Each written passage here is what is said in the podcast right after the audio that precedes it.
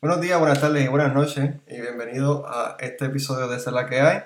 Para aquellos que vieron la primera transmisión y no escucharon a Aurelio, o la de nuevo, para los que se unen a la, a la, a la, transmisión eh, por primera vez, pues bienvenidos a este episodio este, desde la cuarentena. La, los sistemas, ¿verdad? Son nuevos, estamos tratando de conectarnos. Ya se supone que Aurelio se escuche. Por favor, si no se escucha Aurelio, grítenos, ¿verdad Aurelio? Griten, por favor, griten. Sí, nos tiran ahí en los comentarios y, y, y, hacemos los arreglos rapidito porque la conversación se está dando bien buena, pero lo, la vamos a volver a tomar sin ningún problema. Y aquí, sí, te, escucha, Aurelio, te escucha, Aurelio, te escucha. Ok, estamos en ley, ahora sí. Pues en este episodio de la que de la cuarentena no vamos a hablar del el coronavirus específicamente, pero sí vamos a hablar de algo que está relacionado a ello, ¿verdad? Y algo que, que mucha gente está hablando, ¿verdad? Y los lo vamos a traer la que hay porque es importante no quedarnos atrás y no quedarnos en el mismo rollo de coronavirus, sino que como siempre hay que estar pendiente a aquellos buitres, perdón, aquellas personas que se aprovechan de la crisis para su beneficio, beneficio propio. En este caso estamos hablando de la industria farmacéutica aquí en Puerto Rico, que constituye un 8% de la producción de fármacos en los Estados Unidos. Esa misma industria... Fármacos y, medical devices en general. Exacto. es, una, es, una, gama de, productos variados, no, meramente la pastilla, sino otro tipo también de instrumento médico. Exacto. Esa misma industria que hace años acá en Puerto Rico era muchísimo más grande gracias a unas extensiones contributivas está buscando, se llamaba la, sección 936, está buscando ahora volver con una nueva extensión, con, un nuevo espacio bonito para ellas, que en este caso se llama las zonas de oportunidad. Las zonas de oportunidad fue algo que se propuso en el plan fiscal de Donald Trump este, hace un año, que el gobernador Ricardo Rosselló intentó meterse, ¿verdad? Pero la, crisis del, de la, del, verano, ¿verdad? Este, no permitió eso y ahora... La crisis del verano, el puño de Trump, etcétera, etcétera. etcétera, Que los demócratas no, lograron capturar el Senado, también fue un pedimento para eso, pero... Y entonces... Sí, sí, hay, mucho contexto. Pero entonces ahora el contexto se da perfecto, se da el, espacio perfecto para que las, para que las personas, este, bueno, se da el espacio perfecto para que la industria este, llame nuevamente al, al, asunto, ¿verdad? Esto de, crear esta nueva zona de espacio, ¿verdad? Este nuevo espacio de, de, este nuevo espacio contributivo, gracias al coronavirus, ¿verdad? Eh, ajá. Entonces, a nosotros, ¿verdad? A mí me levantó un poco de cuestionantes esto, porque como todo proceso, ¿verdad? Político, tiene sus cosas buenas y sus cosas malas. En este caso, cuando hablamos de, de un proceso político y económico, pues tiene sus cosas más buenas y tiene sus cosas, cosas más malas, o que hay que tener en consideración. Y por eso que en esta conversación vamos a estar hablando, ¿verdad?, sobre esos pros y contras, sobre este, esta cuestión, esta propuesta de crear este espacio, ¿verdad?, esta zona de oportunidad, o sea, una nueva sección 936 para las farmacéuticas aquí en Puerto Rico, ¿verdad?, que están ahora mismo en Irlanda, que están ahora mismo en otras partes del mundo y para eso tenemos a Aurelio. Aurelio, cuéntame qué tú opinas sobre este plan de desarrollo económico para Puerto Rico. Pues mira, Marino, antes de que nos interrumpiera el problema técnico, el glitch, estábamos hablando eh, con nuestros amigos de Facebook de Esa es la que hay, eh, que como tú muy bien mencionaste, estamos ante una crisis de una pandemia del coronavirus y todo el, enfoque está en el coronavirus y cómo combatirlo y si se hacen las pruebas y si no se hacen las pruebas y por qué no se hacen, etcétera, y por qué sí, bla, bla, bla, bla, bla. Pero tras bastidores hay también eh, unos jugadores eh, en movimiento para eh, traer de vuelta la industria farmacéutica en Puerto Rico. Y digo de vuelta porque si bien es cierto que todavía hay unas empresas en Puerto Rico, la realidad es que eh, no compara con ese gran boom de los 80 y de los 90, donde estaban las farmacéuticas en todo su apogeo aquí en Puerto Rico y la economía estaba bollante. Ahora, ¿por qué estaba bollante? Bueno, porque en aquel tiempo existía la famosa sección 936, que aquí todavía eh, sueñan con ella y, la idolatran y le rezan un Padre Nuestro y tres Ave María cada vez que, mencionan los tiempos de la 936 y se persignan y toda la cuestión. Exacto. Porque obviamente fue, fue un subterfugio económico que, el gobierno de los Estados Unidos implementó, eh, donde estas compañías se iban a establecer en Puerto Rico y iban a pagar absolutamente cero, absolutamente cero de contribuciones federales. Exacto. Eh, obviamente fue una, fue una movida que en ese momento fue muy positiva para la economía de Puerto Rico. Se establecieron decenas de empresas farmacéuticas y de manufactura en Puerto Rico. Se crearon miles de empleos, empleos bien remunerados y bien pagos. Eh, pero, ¿qué sucede? Eh, a mediados de los 90 se comienza a revisar esa sección y contrario a lo que se repite y se repite y se repite constantemente en Puerto Rico de que fue Pedro Rosselló y el PNP que sacaron a las nuevas Exactamente. adelantar la estabilidad sé qué rayo. La realidad es que el propio gobierno de los Estados Unidos, y como tú mencionaste en la, en la transmisión anterior, la transmisión fallida, el propio Congreso republicano, buscando equidad económica entre, entre, todos los estados. Exacto, el, el, Congreso republicano de aquel entonces, ¿verdad? de aquellos años, entendía que más que un beneficio económico y una zona de oportunidad y desarrollo, la sección 936 era mantengo, mantengo corporativo. Simple y llanamente, era un subterfugio para evadir impuestos por la vía legal. Y eso era inaceptable para el gobierno de los Estados Unidos y por eso es que se decide eliminar la sección 936. Obviamente, esa eliminación no fue de la noche a la mañana. Y conlleva un proceso, ¿verdad? hubo un proceso de transición de 10 años. Donde, gobernado, donde gobernaron PNP y populares. Donde hubo gobiernos PNP y populares. Y la combinación desastrosa. Y la combinación de ambos, ¿verdad? Sobre todo, recordamos, recordamos muy bien ese gobierno compartido de Aníbal Acevedo Vilá y la legislatura PNP. Y en ese cuatrenio específicamente fue que se fue que salió por completo la 936, específicamente en el año 2006, sí. si mal no recuerdo. Sí. Que por cierto, el año después fue que aprobaron el IVA de 7%. Exacto. Pero, anyway, el punto es que la, eh, la sección 936 se iba a ser eliminada en un periodo de 10 años y se supone que en ese periodo de 10 años el gobierno del Estado Libre Asociado de Puerto Rico tenía que implementar un plan de incentivos económicos. O un nuevo, un nuevo sistema de desarrollo, económico, o sea, una, nueva economía en Puerto Rico.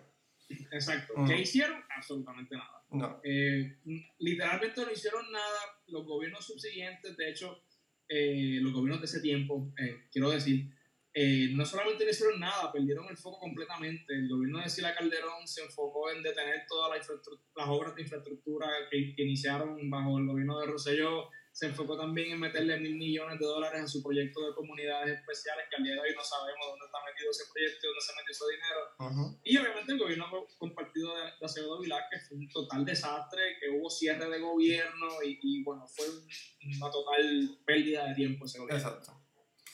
Bottom line, no se hizo nada. Y ahora con esta situación de la pandemia del coronavirus, pues se está abriendo el foco de oportunidad nuevamente. ¿Por qué? Pues como mencionaste, eh, solamente apenas un 8% de la manufactura de medicamentos y medical devices se hace en los Estados Unidos.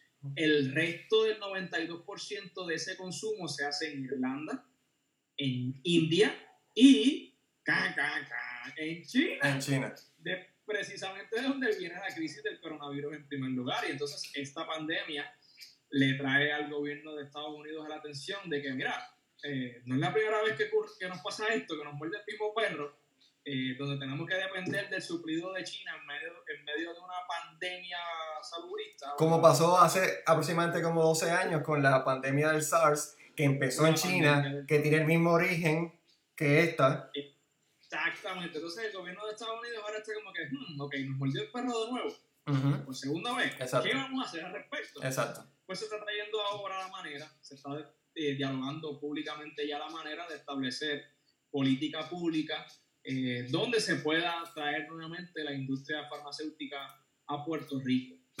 ¿Por qué a Puerto Rico? Bueno, varios factores. Eh, primeramente que Puerto Rico es territorio norteamericano. estadounidenses. Somos, eh, somos un territorio no incorporado, somos ciudadanos americanos, jurisdicción americana, bla, bla, bla, all that. Segundo, Puerto Rico cuenta con una mano de obra muy atractiva para la industria farmacéutica y manufactura. Porque es barata. Una mano de obra. ¿Ah? Pero, porque es barata, pero es, es una preparada. Exactamente, es, una, es, un, es, una mano de obra que es económica, pero bien académicamente preparada, tiene muchísimos años de experiencia y obviamente la, el, el, estas compañías ven en un atractivo invertir en una mano de obra experimentada y académicamente preparada por la mitad del costo que le sale contratar un ingeniero o un instrumentista en los estados. en cualquier estado. estamos hablando de mano de obra más económica eh, no pagarían absolutamente impuestos o impuestos más bajos, todo depende de cuál sea el, el plan que se presente, porque todavía no está claro. Como tú, como tú mencionaste ahorita, llevamos hablando de, de, este, de, este, proyecto económico llamado Zonas de Oportunidad hace más o menos unos dos años y medio. Sí, porque, porque todavía no se ha definido. Porque es una legislación que no tiene reglamentación. Y toda legislación sin reglamentación es una legislación inútil. O sea, la legislación lo que realmente está planteando es que podemos hacer esto y que lo podemos hacer en estados también, en comunidades pequeñas, ¿verdad? Este, donde, ¿verdad? Podemos tener una industria y ponemos las reglas, las reglas del juego, ¿verdad? Que nos convengan para esa comunidad y esa industria. Y eso lo mismo se está planteando aquí en Puerto Rico, que, lo, que el gobernador anterior, Ricardo Rosselló, quería que se convirtiera Puerto Rico entero en una, en una comunidad, de, ¿verdad? Una comunidad de necesidad y que se le pueda implementar esta zona de oportunidad a todo Puerto Rico. Eso es lo que quería Ricky. yo no veo si eso sea factible, que la isla entera sea... Sí, pero eso, es lo que quería Rosselló y no se, no se logró. Bueno, no se dio mm. por estar ofreciendo puños y demás, pero el, punto es, el punto es, volviendo a la, a la temática, habría que ver cómo se desarrolla, la Junta de Supervisión Fiscal emitió una carta al alto liderato eh, federal. Trump, Nancy Pelosi. Incluyendo líderes del Congreso que obviamente van a tener mucho que ver con este proyecto económico. Eh, auscultando la posibilidad de que en efecto se pueda traer este nuevo proyecto de zonas de oportunidad y le piden explícitamente eh, en la carta, en adición de, de, sustentar el pedido con mucha data, información y demás, plasman en la carta que por favor mantengan al gobierno de Puerto Rico en el loop, ¿verdad? que lo mantengan informado, que están en la mejor disposición de trabajar eh, los aspectos y detalles del proyecto económico en conjunto. Y yo me imagino que eso va a ser eh, importante porque si nos dejamos llevar por la razón inicial que llevó al gobierno de los Estados Unidos, again, al gobierno de los Estados Unidos, no a Pedro Rosselló, a eliminar la sección 936 era que era un mantengo económico, un mantengo corporativo, así mismito, o sea, no nos estamos inventando la palabra. Corporate wealth, mantengo económico, mantengo corporativo. Eh, y yo, yo no veo la forma en que se vuelva a establecer ese tipo de medidas eh, a pesar de que Donald Trump ha estado ofreciendo muchísimos incentivos económicos a las empresas, siendo él empresario al fin y para muchos de ellos, eh, no es menos cierto que el Tesoro Federal ha mostrado reservas en otorgar eh, ciertos incentivos económicos. De hecho, en juego todavía está el impuesto a las foráneas aquí en Puerto Rico, ¿verdad? Que para, para los que no recordaban, tenemos la crisis del impuesto a la foránea, que aquí en Puerto Rico se le cobra un impuesto a las, em, a las, a las empresas foráneas. Eso de Estados Unidos. Empresas domésticas haciéndose pasar como foráneas. Exacto. Eso es, lo que, eso es lo que está pasando. Sí, porque el estatus el quo de Puerto Rico presta para eso, para que lo que realmente es doméstico se vea como foráneo y eso le beneficia. Le beneficia. Exacto a nosotros, nos beneficia a nosotros. Esa es la gran tragedia del Estado Libre Asociado. Unas cosas somos domésticos, otras cosas somos foráneos. Depende de cómo te convenga la cosa. Y eso es otra cosa que al gobierno de los Estados Unidos y a este gobierno de Donald Trump no le ha gustado. Y el propio secretario del Tesoro ha dicho que ese impuesto de la foránea no tiene que cambiar porque ya no, ya no lo vamos a seguir pagando. Exacto. Y, y para, para, que tengan una idea, y para caer de nuevo en tema, el impuesto a las foráneas, el gobierno de Puerto Rico lo cobra pero esa empresa le pide un crédito al gobierno federal sobre ese impuesto. O sea, it's, it's free money. it's free money, es, dinero gratis, es básicamente un subterfugio hasta cierto punto peor que la 936. Porque la 936 en la 936 el gobierno federal simplemente no cobraba nada. Exacto. Ahora, ahora está pagando. Le está dando, le está dando un crédito a estas empresas por un impuesto que la, que la empresa le está pagando al gobierno de Puerto Rico, ni siquiera al gobierno federal. Exacto. Porque por eso que se han movido también a eliminar eh, ese, ese, ese crédito a la foránea y de hecho hace aproximadamente un año fue que empezaron a tocar este tema y le dijeron al gobierno de Puerto Rico, prepárate, y todavía no han hecho nada. Y lo que, Así que nos va, a pasar, nos va a picar el mismo perro a nosotros también, si no nos ponemos para nuestro número. Sí, pero en, en esta, en, esta, en, esta ocasión es la Junta de Control Fiscal la que está buscando, ¿verdad? Está pendiente a esto y está buscando crear este, este espacio económico para la, para la, para la farmacéutica. Claramente, como tú estabas mencionando, el problema que yo veo, ¿verdad? Son dos problemas. El primer problema es, ¿verdad?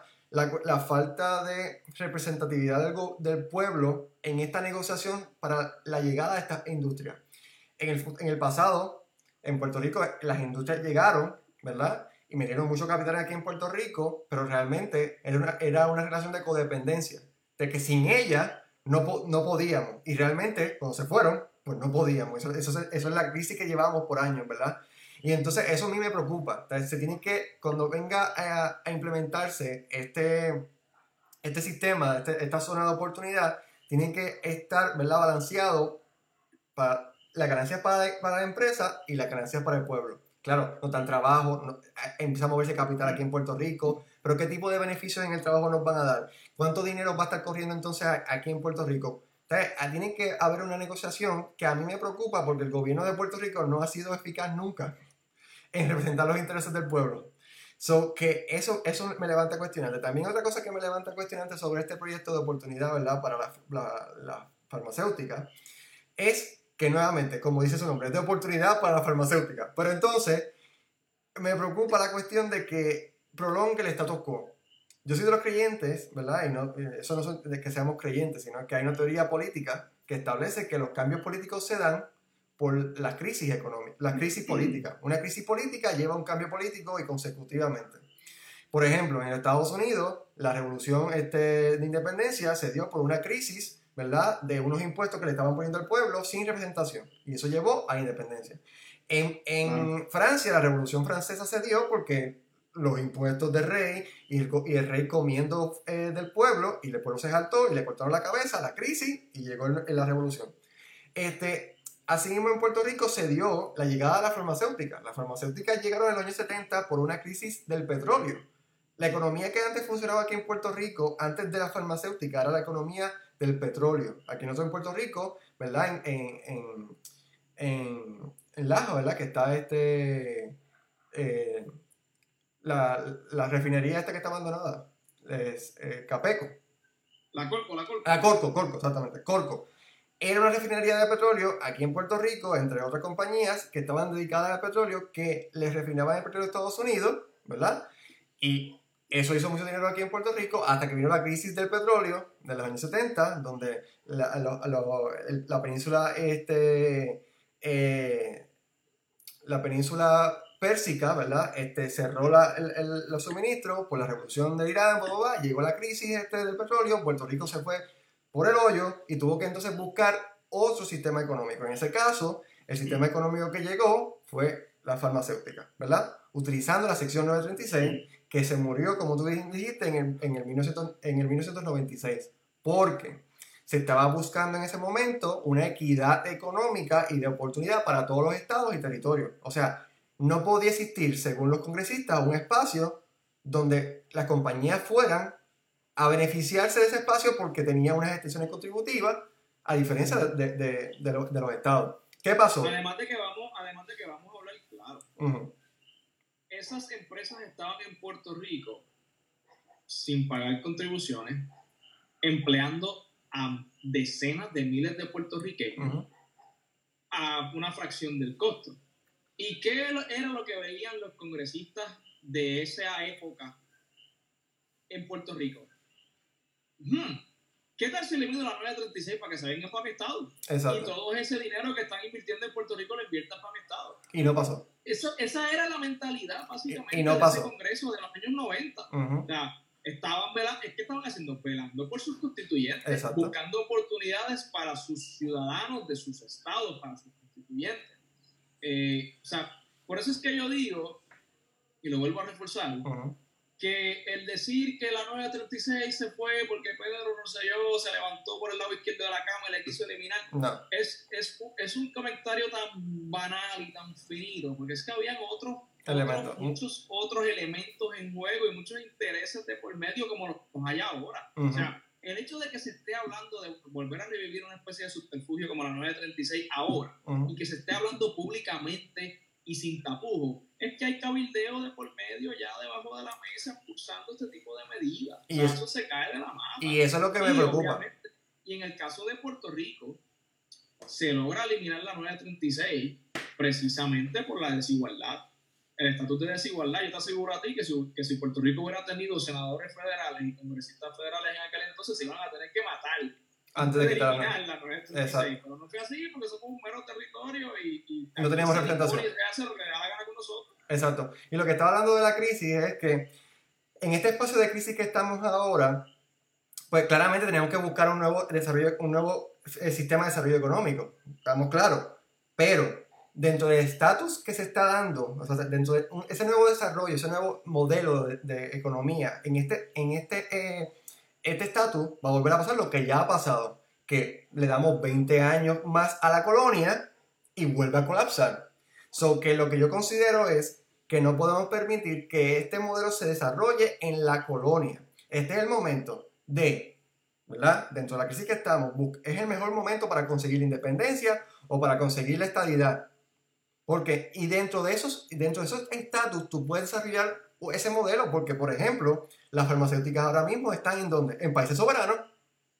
Entonces, Puerto Rico, independiente, pudiera darle a esta farmacéutica el cielo, ¿verdad? Como país soberano. O, como Estado, dentro de esta legislación de zonas de oportunidad, podemos traerle también, eh, darle el cielo también a, a estas farmacéuticas. Lo que no, ¿verdad? Lo que yo veo que es un problema, no podemos darle el cielo bajo el estatus que no nos beneficia a nosotros. O sea, el status quo no nos beneficia a nosotros porque al final del camino vienen de allá del Congreso, se saltaron de, este, de esta nueva zona de, Hay un cambio, de, puede haber un cambio de, administración meramente, cuatro años, y, se, y, quitan el proyecto. Porque este proyecto es republicano, llegaron demócratas y lo quitaron. So que se puede morir en cuatro años, se puede morir en dos, se puede morir en ocho. So que ese vaivén político nos afecta por el estatus que tenemos, ¿verdad? y me levanta cuestionante sobre el, el, fin de este proyecto de zonas de oportunidad para la farmacéutica en el status quo, o sea, en la colonia. Yo considero que el momento es ahora para buscar un status quo, ¿verdad? Un estatus que nos beneficie y que nos dé, nos dé soberanía, independencia o estabilidad. Y dentro de eso, pues le ofrecemos el cielo a quien sea, no solamente a la farmacéutica, pero claro, dentro de la estabilidad nos beneficia más porque los Estados Unidos están buscando mover las, mover las farmacéuticas dentro del territorio. O sea, que las farmacéuticas estén y que esta industria esté dentro de su territorio, porque eso ha sido lo que quiere hacer Donald Trump desde que llegó, traer todas las industrias otra vez para acá, ¿verdad? Para, ¿verdad? Este, el beneficio de los Estados Unidos según él, ¿verdad? sí. sí. yo entiendo que si no, yo entiendo, eh, al igual que tú, si no quieren volver a repetir el error de las 936 en el sentido de que las establecí y al par de años las quité y se cayó todo y se colapsó todo el sistema de salud, eh, de, distribución de, y, manufactura de, medical devices y medicamentos y demás, como ocurrió con el SARS y como está ocurriendo ahora con el coronavirus, eh, pues definitivamente hay que, hay que cambiar el modelo. Puerto Rico, si todo no puede continuar con el estatus que viene. Eh, y prueba de eso es la misma 936 aquí hubo un boom económico porque fue eh, artificialmente financiado por el gobierno federal. Y una vez el gobierno federal le dio la gana de quitarlo, se cayó porque no había, o sea, se cayó la economía, primero obviamente por la incapacidad administrativa de, de los gobernantes de la época, y segundo porque la realidad es que Puerto Rico no tenía las condiciones, era artificial.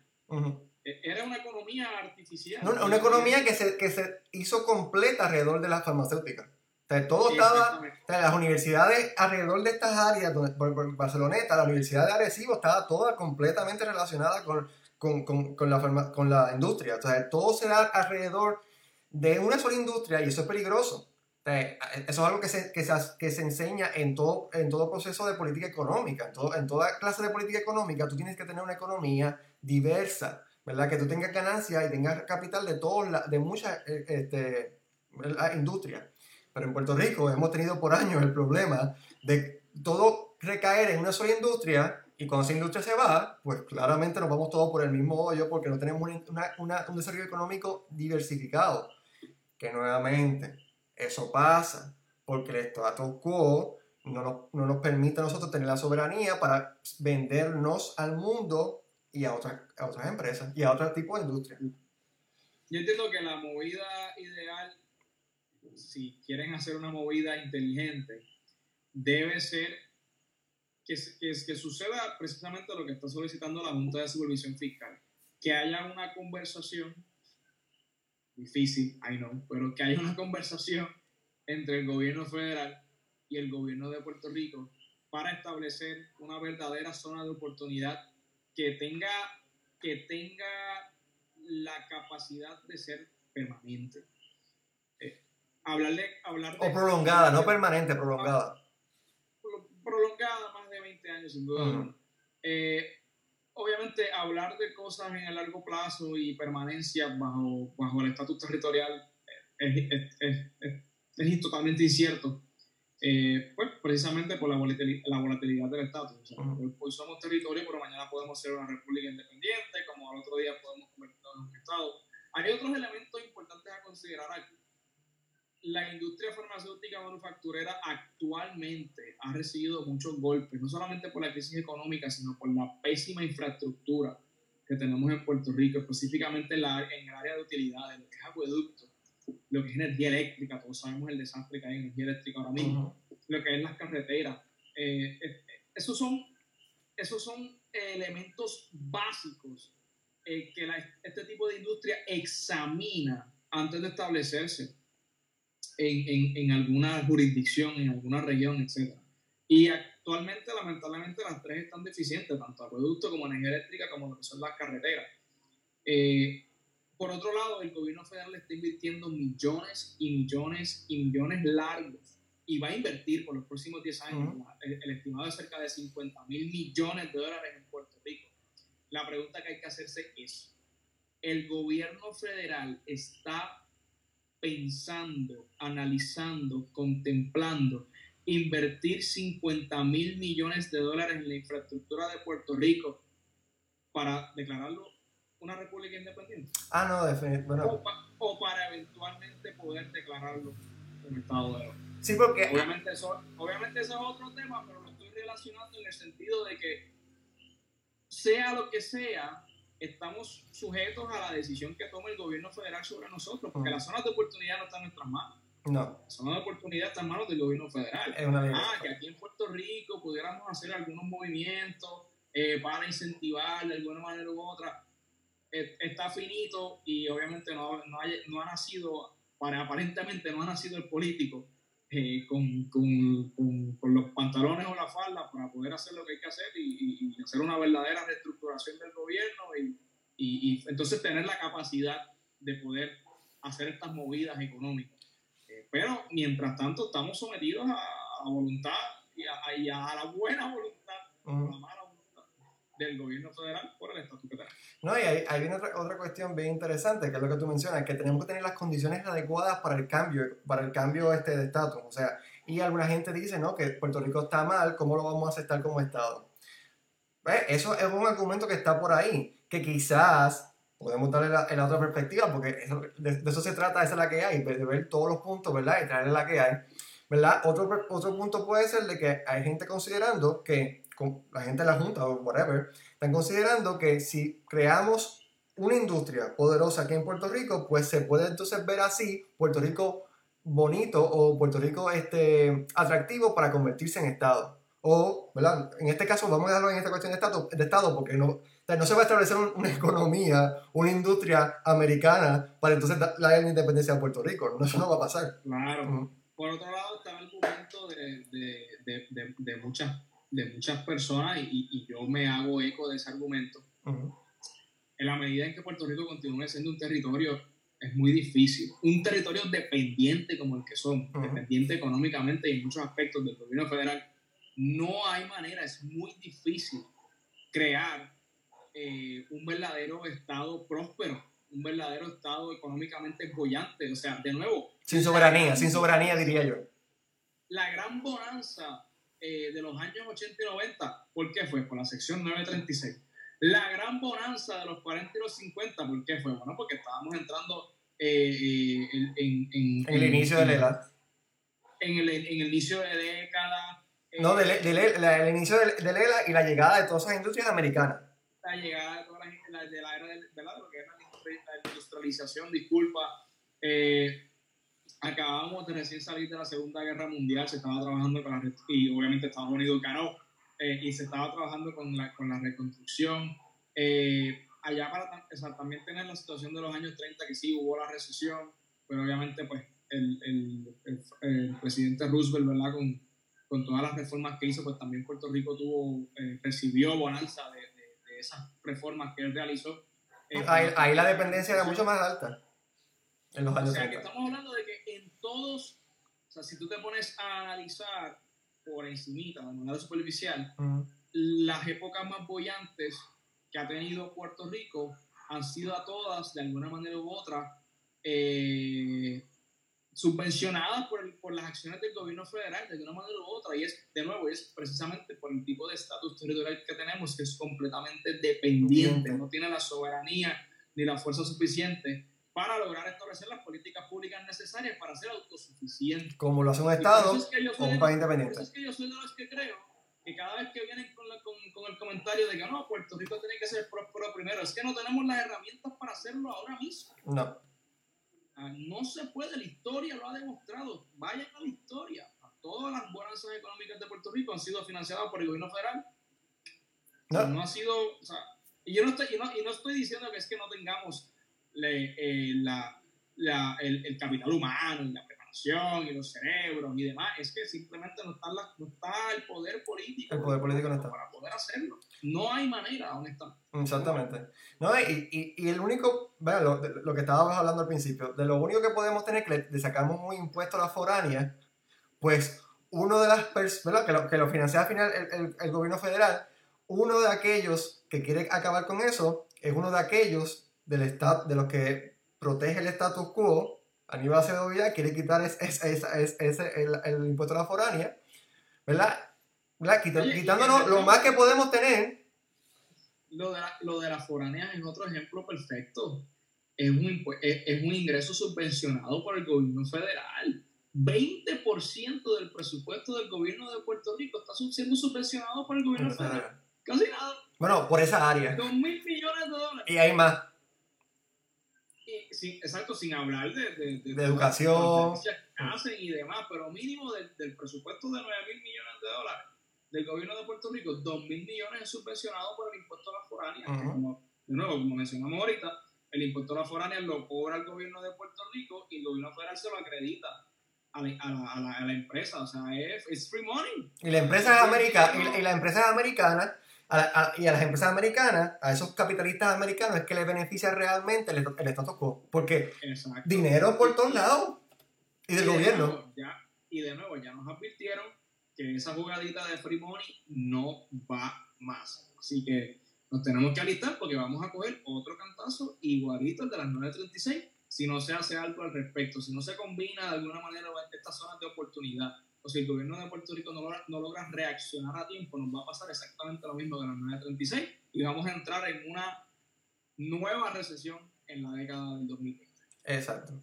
No, este, y no lo que, ah, para finalizar, tenemos que estar pendientes a estas negociaciones y a esto que se está pidiendo, porque es una industria bastante poderosa la de la farmacéutica, hay que estar pendiente a qué se va a negociar. Recordamos que nuestros políticos no tienen la mejor reputación de, de, de representarnos correctamente por eso que también necesitamos nuevos políticos. Necesitamos nuevos políticos, necesitamos un nuevo estatus y necesitamos un nuevo desarrollo económico. Y yo considero que nosotros tenemos, ¿verdad?, en, nuestros jóvenes y, ¿verdad? Este, y, tenemos mucho talento para crear esas, esas, nuevas cosas que necesitamos para Puerto Rico. Nueva política, nueva, nuevo estatus y nueva economía. Una economía diversa, no dependiente, un estatus soberanos, no dependientes y unos políticos, ¿verdad?, que, que nos representen realmente. So, que por que tenemos que estar pendientes. Yo, yo creo que hay que hacer un llamado a la clase política a que regresen al sentido común. Hay que regresar al sentido común. Y, este, y, este proceso nos ayuda a eso. Sí, hay que regresar a esa mentalidad del sentido común. O sea, si, si este es el camino, si este no es el camino, if it works, don't fix it. Uh, si hay que arreglarlo, ¿cómo lo hacemos? Eh, pero hay que, hay que comenzar y, y, eh, lo que voy a decir ahora es, es como es, ir en contra de la corriente, porque aparentemente el mundo como que se está moviendo en esa dirección. Pero yo creo que hay que regresar al político del sentido común y no es político populista, al cual, que, es el que está proliferando en todas partes del mundo. Eh, pero mira, mira, mira dónde estamos, o sea, mira dónde estamos ahora mismo. Tenemos un montón de, tenemos un montón de payasos. Eh, en, plena pandemia del, coronavirus tenemos un montón de payasos en las posiciones de liderato a nivel mundial eh, que están más pendientes al qué dirán, que están más pendientes a sus propias figuras y a sus propias imágenes, a su, imagen como político, como gobernante, que verdaderamente lo que está impactando las economías de, de, de, sus países y, y, lo que está afectando eh, a la sociedad en general. No, estoy completamente de acuerdo contigo y por eso, este, nuevamente, tenemos que estar pendientes a lo que está pasando eh, con este, esto en particular, que es la, ¿verdad? Este, la cuestión de, de la farmacéutica. Ya por, lo menos sabemos, ya por lo menos sabemos que la Junta de Supervisión Fiscal emitió una comunicación oficial en cuanto a esto. O sea que ya se está comenzando a formalizar poco a poco eh, la conversación. Hay que ver hacia dónde se va a dirigir y en cuánto tiempo. Estamos en año eleccionario, eh, así que eh, la sesión la sesión de la legislatura de Puerto Rico culmina en tres meses. Si la, si la cuarentena y el coronavirus lo permiten, allá también a nivel federal, me parece que también en agosto, septiembre, y luego vienen las elecciones, puede que cambie entonces el, el, el, gobierno, no sabemos qué va a pasar, eh, las encuestas apuntan a que puede haber un cambio de gobierno, pero las encuestas han fallado en el pasado. Así que vamos a ver qué sucede. Lo mantendremos informado. Sí, lo mantendremos informado, trayéndole la que hay siempre. Por eso, siempre hay que estar, ¿verdad? Eh, metidos en todo lo que está pasando, no dejarnos llevar por la ola de que todo es el coronavirus, sino ver lo que hay algunas personas aprovechándose de la situación para su beneficio propio, en este caso la industria farmacéutica, que no son el diablo, pero tú sabes lo que te cuesta a ti una, un medicamento, so, no te voy a decir eso. Entonces, por eso es que nos pareció importante a nosotros, ¿verdad?, traerles la que hay sobre esto que la industria farmacéutica quiere hacer aquí en Puerto Rico y ver cómo nosotros podemos ser parte de esa discusión, ¿verdad?, como ciudadanos, porque al final del camino los que van a trabajar para ellos somos ciudadanos puertorriqueños, que, americanos en Puerto Rico, que van a trabajar para ellos, y hay que ver qué tipo de beneficios nos van a dar y cómo va a funcionar esto. Eso está por verse, lo, lo, lo dejamos hasta aquí. Gracias por su, ¿verdad? Por su, eh, por su presencia en nuestro, en nuestro live. Este, con todo y todo lo podemos lograr. Gracias, Aurelio. Gracias a ti, Marino, y seguiremos seguiremos haciendo estos live porque la cuarentena parece que va para largo. No, sí, eh, hay, muchos temas y sí, este, ya, ya tengo el sistema para hacerlo, la cuarentena va para largo y estamos un poco aburridos, solo que podemos hablar de estas cosas. vale, hasta la próxima. Hasta, hasta la próxima, cuídate.